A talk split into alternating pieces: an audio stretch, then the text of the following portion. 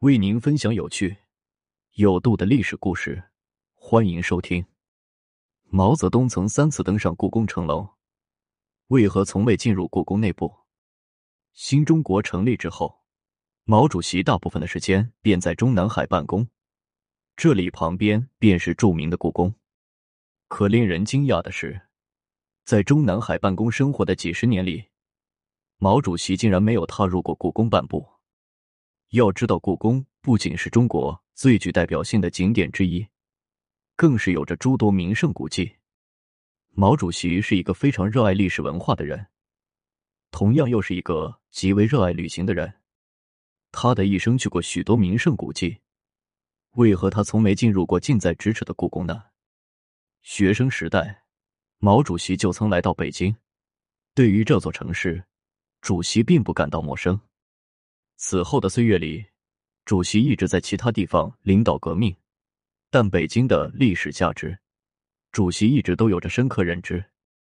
解放战争期间，主席多次强调不要使用炮火破坏北京，即便非要打，必须避开故宫这些重要的历史古迹。最终，北京和平解放，故宫得以完整的保留下来。后来。主席在天安门上宣布了新中国的成立。在那之后，主席经常登上天安门，参加一系列重要的纪念活动。一九五四年五月，主席突然在四天之内三度登上了紫禁城。他沿着神武门东面坡道上了城楼，顺着城墙的方向走了一大圈。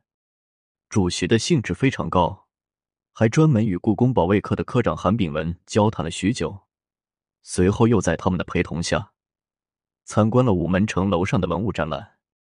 可以说，主席一直都非常喜欢故宫。他多次登上城楼，多次登高眺望故宫。然而，即便主席这么频繁登上城楼，可他并没有进入故宫内部。要知道，城墙与午门等城楼只是故宫外围的一部分。故宫最具看点的。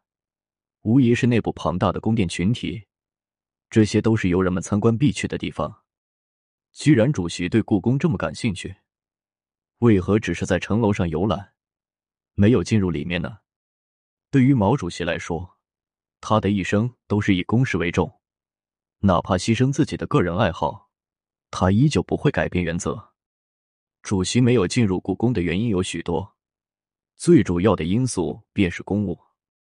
从进入北京之后，主席每日要处理的事情比以前更多了。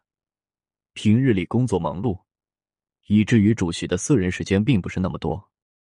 除了日常在北京处理公务外，主席还要经常到外面其他地方巡视，处理相关的工作。当然，平日里要真的挤出时间，主席还是可以去故宫参观的。可故宫同样有着自己的工作时间。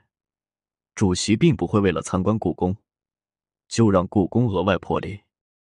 况且新中国成立之后，不仅仅主席是非常忙碌的，当时的故宫同样是十分忙碌的。早在民国时期，故宫就被允许开放参观，自此成为了很多人旅游的必选之地。然而，新中国成立前，由于长期的战乱，故宫的情况非常糟糕。内部大量的文物珍宝流失，宫殿建筑更是遭到严重的破坏，甚至很长一段时间，故宫内到处都堆满了垃圾，一些重要的建筑摇摇欲坠。针对这种情况，新中国成立后，便开始了大规模修缮故宫，从天安门到城墙，再到里面庞大的建筑群，都进行了长期的修复工作。当时。国家的条件并不好，要想修缮故宫，需要耗费很多资源，而且国内关于北京的城建改造有着很大的分歧。不少专家对于北京古城的改造都有着自己的看法。毛主席不仅关注着故宫的修缮工作，还关注北京的城市规划，该如何完成古城改造，这些事情他都没有忽略。因此。主席一直都很重视故宫的修复工作，以及作为景点开放的情况。主席在几天内三次登上城楼，就是想要看一下修复的情况。考虑到故宫是一个重要的景点，主席并不想因为自己就影响了群众。为此，他平日里都只是选择远距离看着故宫。若是自己要进去，必然会影响群众。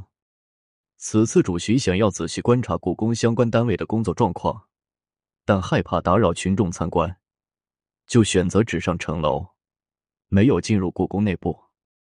在那之后，北京古城的改造工作迅速开展。关于故宫等古迹如何融入现代化的北京市，这是主席最为关心的事情。由于公务等因素，主席并不想打扰故宫。他对于故宫的态度，更多还是出于公事。虽然主席并没有进入故宫内参观，但他多次登上城墙，想必对于故宫内的情况已经非常了解。也就没有必要耗费时间去参观。